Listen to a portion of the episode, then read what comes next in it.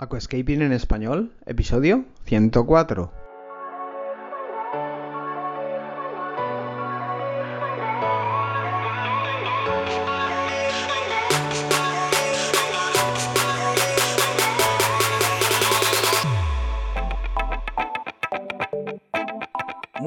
A todos y bienvenidos a Aquascaping en español, el podcast de Nascapers para todos aquellos apasionados al paisajismo acuático que queréis llevar vuestro acuario a un nivel superior.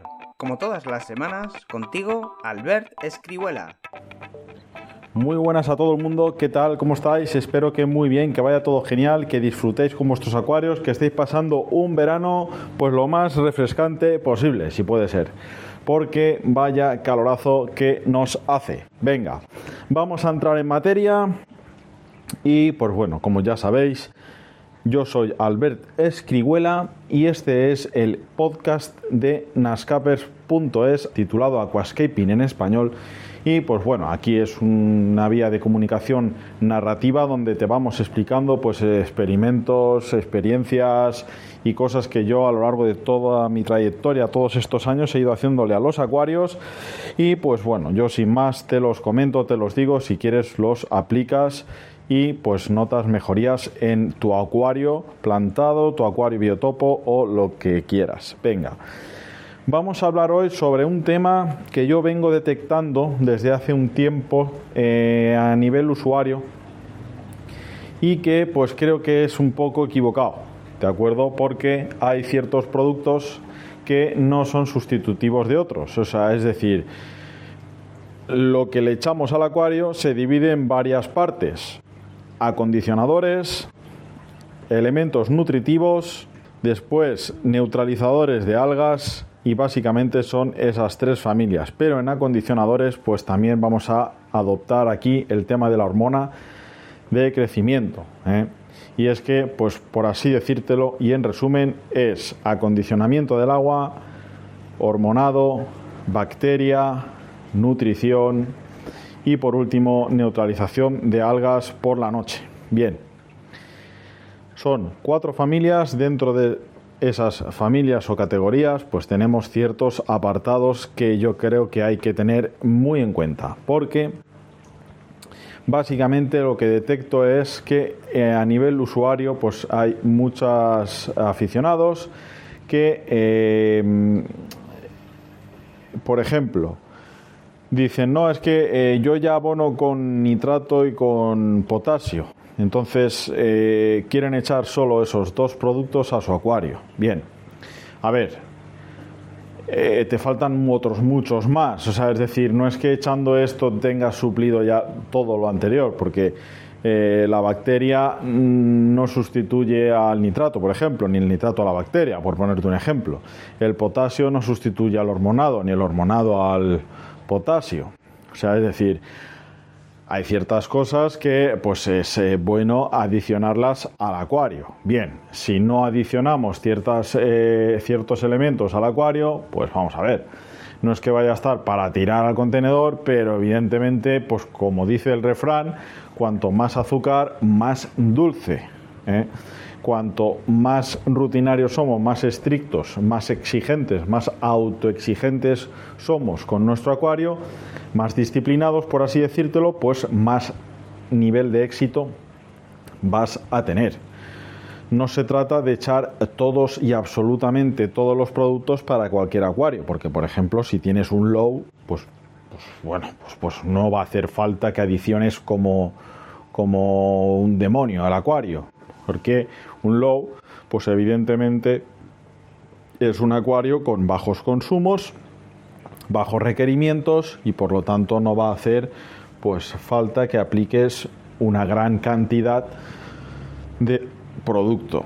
Lo cual dicho esto, pues vengo a darte un poco de luz sobre qué productos adicionar y cuándo, ¿eh? porque esto es muy importante y eh, creo que es muy interesante. Entonces, por ejemplo, yo os explico lo que yo hago en los acuarios y es que yo evidentemente cuando inicio un acuario, pues lo primero que hago es adicionar bacteria desde el primer día y realizo los cambios de agua durante el ciclado como si eh, un acuario maduro se tratara.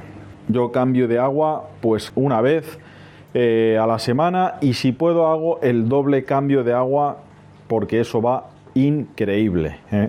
Mientras cicla el acuario. O sea, no, no porque esté ciclando dejo de hacerle esto. Tú una vez lo plantas, y ciclas, cuanto más cambio de agua, pues evidentemente vas a proporcionar al acuario dotes de salubridad y de pulcritud. Con lo cual, dicho esto, la bacteria, el neutralizador de cloro y cloraminas es fundamental después del, del cambio de agua. También el complejo vitamínico, pues es importante. ¿Te gusta el paisajismo acuático? ¿Te apasionan los acuarios plantados? ¿Alucinas con peces, plantas, gambas y caracoles? En nascapers.es puedes encontrar todo lo necesario para montar y mantener tu propio acuario plantado. nascapers.es, tu tienda de acuariofilia online. Posteriormente, una vez hemos aplicado estos elementos después de cada cambio de agua, pues vamos a abonar nutritivamente al acuario, a las plantas. Y estos abonos se adicionan ni más ni menos que antes de que se conecte la luz o una vez iniciado el fotoperiodo, pues eh, abonamos en columna de agua para que las plantas tengan esa adición de eh, nutriente para que puedan absorberlo una vez se conecte la iluminación. ¿Qué parámetros o qué productos son estos? Pues bien, el hierro, el neutralizante de carbonatos, el potasio, el nitrato, el fosfato, ¿de acuerdo? Elemento traza ¿eh? y en definitiva microelementos también. Entonces es muy importante saber cómo y cuándo tenemos que adicionar cada producto, porque el, el hierro hay que adicionarlo pues con mucha mesura. No es lo mismo el hierro que el potasio. El potasio es diario y bastante. Luego también el nitrato hay que ver las concentraciones de nitrato que tenemos en columna de agua, porque si tenemos mucho nitrato no hay que abonar con nitrato. Aquí tenemos que ver también pues cómo tenemos el agua del acuario. Con el fosfato lo mismo. Con lo cual, pues bueno, te he dicho la fase nutritiva, cómo hay que echarla ¿eh? por el día, con apenas unos, una hora o media hora con la luz encendida o antes de que se conecte. Los neutralizadores, los acondicionadores, pues antes del ciclado, durante el ciclado y después del cambio de agua. ¿eh? Y después tendremos el tema de pues el hormonado, que eh, son productos que se adicionan después del cambio de agua, pero eh, durante la propia fase de poda y de trabajos con tijera en, el, en las plantas, pues también deberemos de duplicar la dosis que nos dice el fabricante, ¿de acuerdo? Yo normalmente cuando podo duplico dosis, que no he podado, dosis normal, ¿eh? en los hormonados, ¿de acuerdo? Después del podcast te diré una cosita para que lo tengas en cuenta. Si te das cuenta, no estoy nombrando comercialmente ningún producto ni lo voy a hacer, pero luego después del podcast te diré lo que debes hacer para eh, saber de lo que hablamos. Bien, los antialgas, ya sabéis qué productos son, ya sabéis de lo que hablamos, lo hemos nombrado mucho y se adicionan de manera nocturna porque tienen más eh, eficacia trabajan muchísimo mejor y son eh, muy rápidos y pues eh, muy pulcros a la hora de exterminar a toda la alga filamentosa, todos los pelitos, toda diatomea, ¿de acuerdo?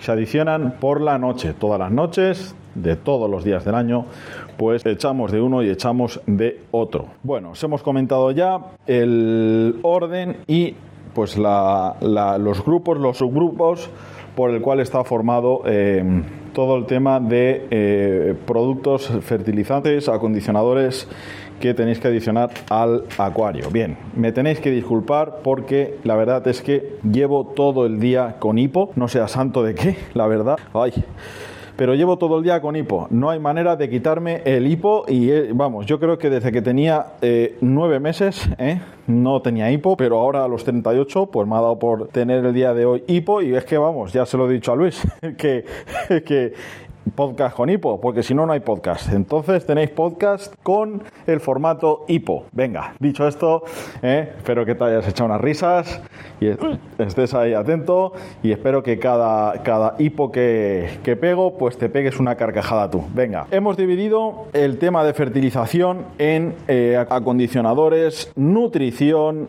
hormonado y eh, antialgas. ¿eh? Hemos dividido en cuatro eh, familias o categorías, pues lo que hay que echar al acuario. Y unas cosas no sustituyen a otras. Con lo cual, si quieres tener y esmerarte con tu acuario, pues deberás invertir un poquito, yo creo, porque eh, sería conveniente. Pero si no te llevas pues lo que te tienes que llevar o no compras lo que tienes que comprar, pues evidentemente eh, pues eh, al acuario le van a faltar cosas. No lo vas a tener pésimo, pero no vas a hilar lo fino que, que, a lo mejor teniendo estos productos pues sería otra cosa, ¿de acuerdo? Entonces sería conveniente que equilibrases un poco y eh, adquirieses cierta gama de, línea de producto que al fin y al cabo si la dosificas bien pues te va a durar un tiempo y tampoco va a ser una inversión descomunal. Comercialmente, de momento, en los podcasts no vamos a decir ninguna marca comercial, eh, no vamos a decir eh, qué productos estamos usando, de qué productos se trata.